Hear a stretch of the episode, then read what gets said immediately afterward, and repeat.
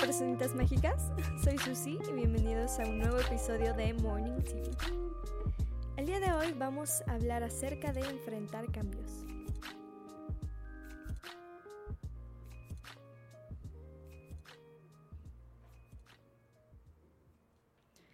Hola, ¿cómo están? Espero que estén muy muy bien. Em, les platico que me vine a grabar este podcast al aire libre porque creo que es, es importante tomar airecitos, es, es, es rico. y creo que así tal vez me enfoco más en, en el tema de este podcast. Entonces, pues, pues sí, les invito a que se pongan cómodas, cómodos. Eh, tengan algo de tomar a la mano o igual y pueden poner esto en lo que hacen otra cosa, no sé, recoger su cuarto, recoger alguna parte que tengan que recoger o hacer cualquier otra cosita, igual solo relajarse. Todo es bienvenido.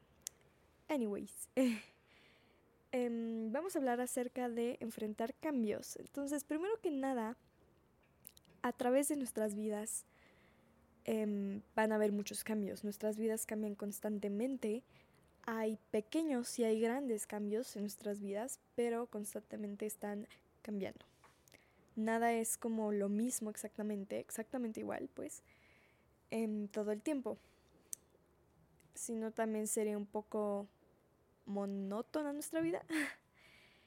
y pues, por ejemplo, sean cambios de amistades, de trabajo, de escuela, de, del lugar en donde vives, y también hay, obviamente, cambios que pueden llegar a abrumar, que sin embargo, de todo hay algo que se puede aprender, aunque al inicio parezca algo que sea muy... Eh,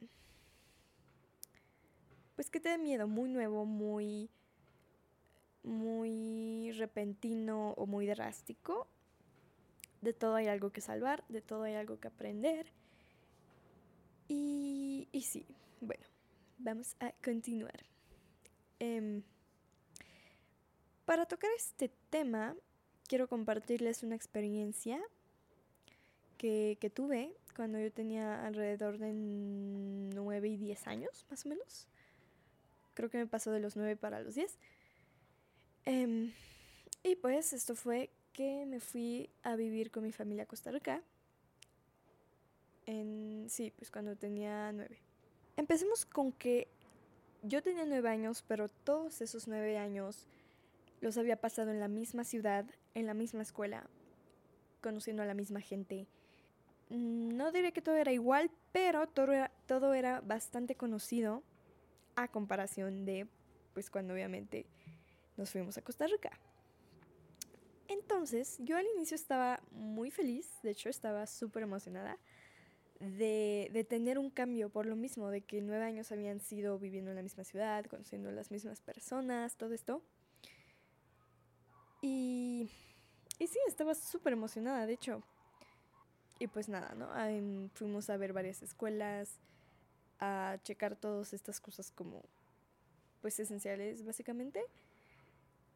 Y al llegar a la escuela, yo tenía mucha emoción por la escuela, por lo mismo de que tenía tenía nueve años de estar en la misma. Estaba emocionadísima de conocer gente nueva, de hecho. Porque, pues de chiquita era una persona bastante social. y, y sí, pero la realidad es que me costó trabajo hacer amistades, me costó trabajo hacer amigos y amigas. Y, y de hecho, esto suena muy clichado, por eso, por eso me da un poco de mmm, no me da risa, pero pero suena como muy, sí, suena muy cliché. El primer día, literalmente el primer día comí lunch sola. Me acuerdo que en mi escuela de allá, en la escuela de Costa Rica, eh, bueno, la gente allá acostumbra a comer súper temprano, entonces eh, en vez de tener como un lunch, un snack nada más, teníamos como la comida, la comida, como a las 12 y 40 y pico, por ahí. Y, y me acuerdo que literalmente comí sola. El primer día comí sola. No quiero decir que esté mal poco más sola. La verdad es que si tú estás solo, sola y no te sientes sola y te sientes acompañado por ti mismo y te sientes cómodo, cómoda, estando acompañando, acompañado por ti mismo, yo pensaría que no habría ningún problema en absoluto, ¿no? Pero el tema es que cuando estás un poco más chiquito, chiquita, o eres simplemente más inmaduro, pues si no tienes literalmente gente alrededor tuyo, pues si dices, ay, estoy sola, ¿no?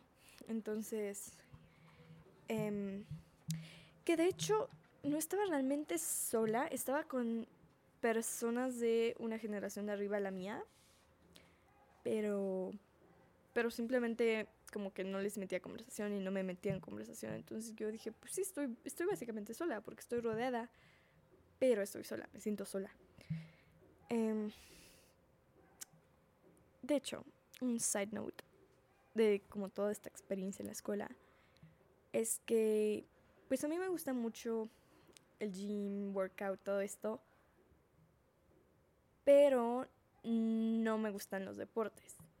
Y no es que no me gusten, es que simplemente, em, digamos que intento, porque de hecho sí, sí intento, pero a veces como que hay personas que te llegan a no querer seguir intentando.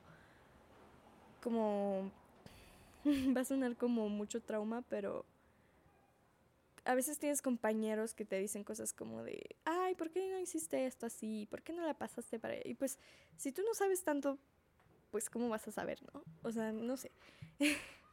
es solo un pensamiento de Susi, pero... Em, de hecho, allá, educación física era casi todos los días. Y yo me acuerdo que yo batallaba bastante con eso porque por más que intentaba, yo no disfrutaba la clase y mucha gente era buena en los deportes que ponían. Ponían, no sé, fútbol. Muchísima gente en Costa Rica es buena jugando fútbol. Se usa muchísimo. O que si voleibol. Yo nunca había jugado voleibol, entonces me acuerdo que me pasaron un balón y yo lo agarré así como... Pues sí, lo agarré y en teoría eso no se puede hacer. Y me vueltan a ver con cara de qué estás haciendo. Y así como de, ay, perdón, no tenía idea, no sé.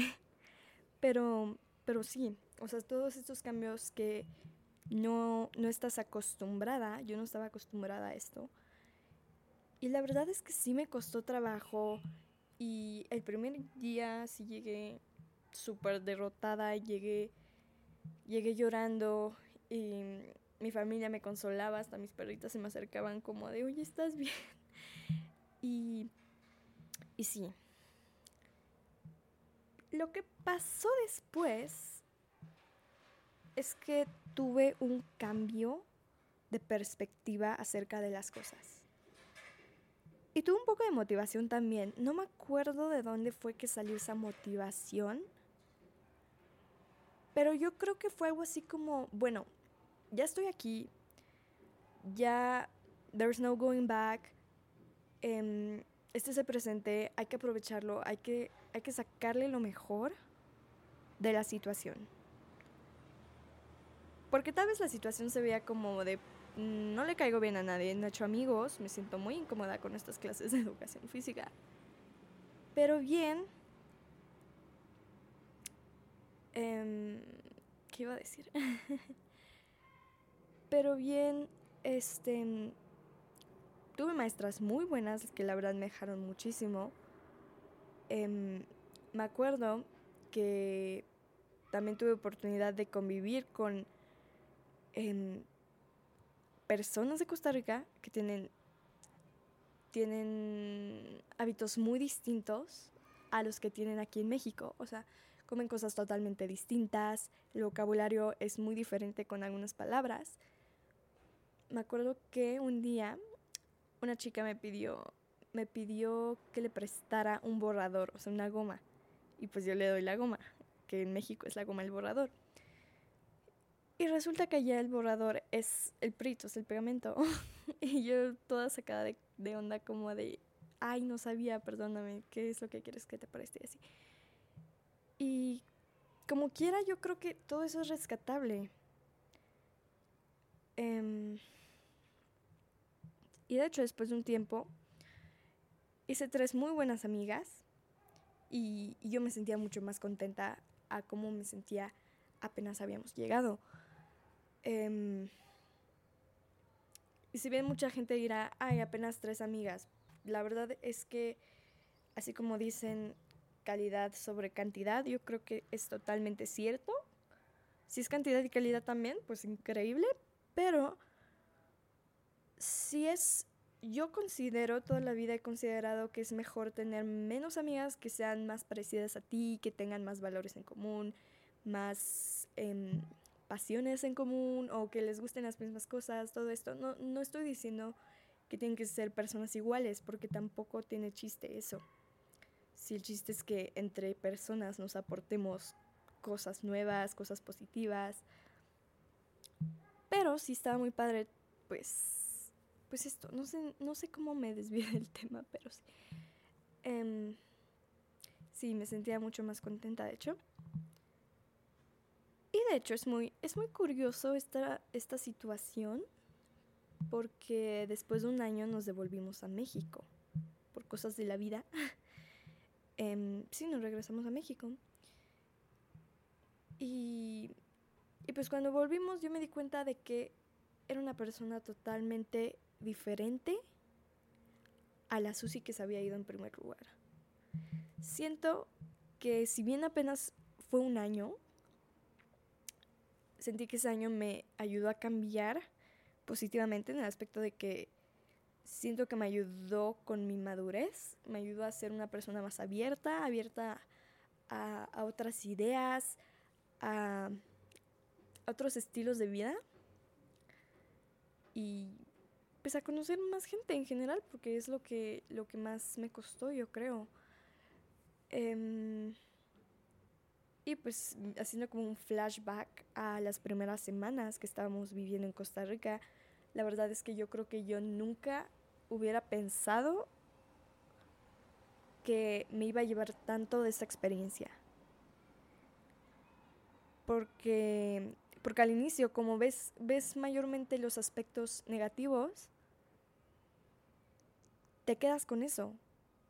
Pero tienes que hacerlos a un lado y tienes que decir, ok, bueno, sí, esto, pero, pero ¿qué hay de positivo en la situación? ¿Qué, ¿Qué cosa buena tiene por aportarme esto a mí que me pueda ayudar a desarrollarme como una mejor persona, como un mejor ser humano? ¿O qué herramientas me puede dar esta situación? Para, la vida. No sé, eso, suena muy deep, pero, pero sí. Y, y lo que concluí con esto también es que no hay que arrepentirse de este tipo de experiencias por más, por mucho trauma, llamémoslo de una manera, que te pudo haber causado, porque de algo te sirvió. O sea, si no fuera por esa experiencia, no serías tal cual la persona que eres hoy en día no hubieras aprendido lo que aprendiste en eso, no hubieras, como, como les dije, eh, tenido ciertas herramientas que te pueden ayudar después. Capaz si todavía no te das cuenta de, de lo que aprendiste, de, a lo que te ayudó, pero muy probablemente vaya a haber un punto en el que sí te vas a dar cuenta y dirás, ¿sabes qué? Fue por esto. Y, y pues sí, por algo pasan las cosas. Yo creo que que nada es casualidad, que todo pasa por algo, todo tiene algo por, por mostrarte, por enseñarte.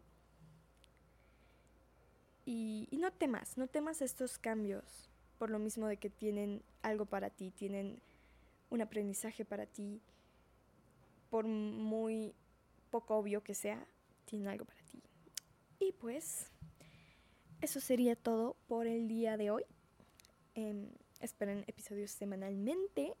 Y pues te agradezco muchísimo por estar aquí, por estar en este podcast, por permitirme hablar de una manera más personal contigo, em, para platicar de estos temas que nos interesan. Y, y pues nada, te invito también a mandar esto a alguien que crees que le pueda ayudar y a seguirme en Instagram arroba. Y eso sería todo por hoy.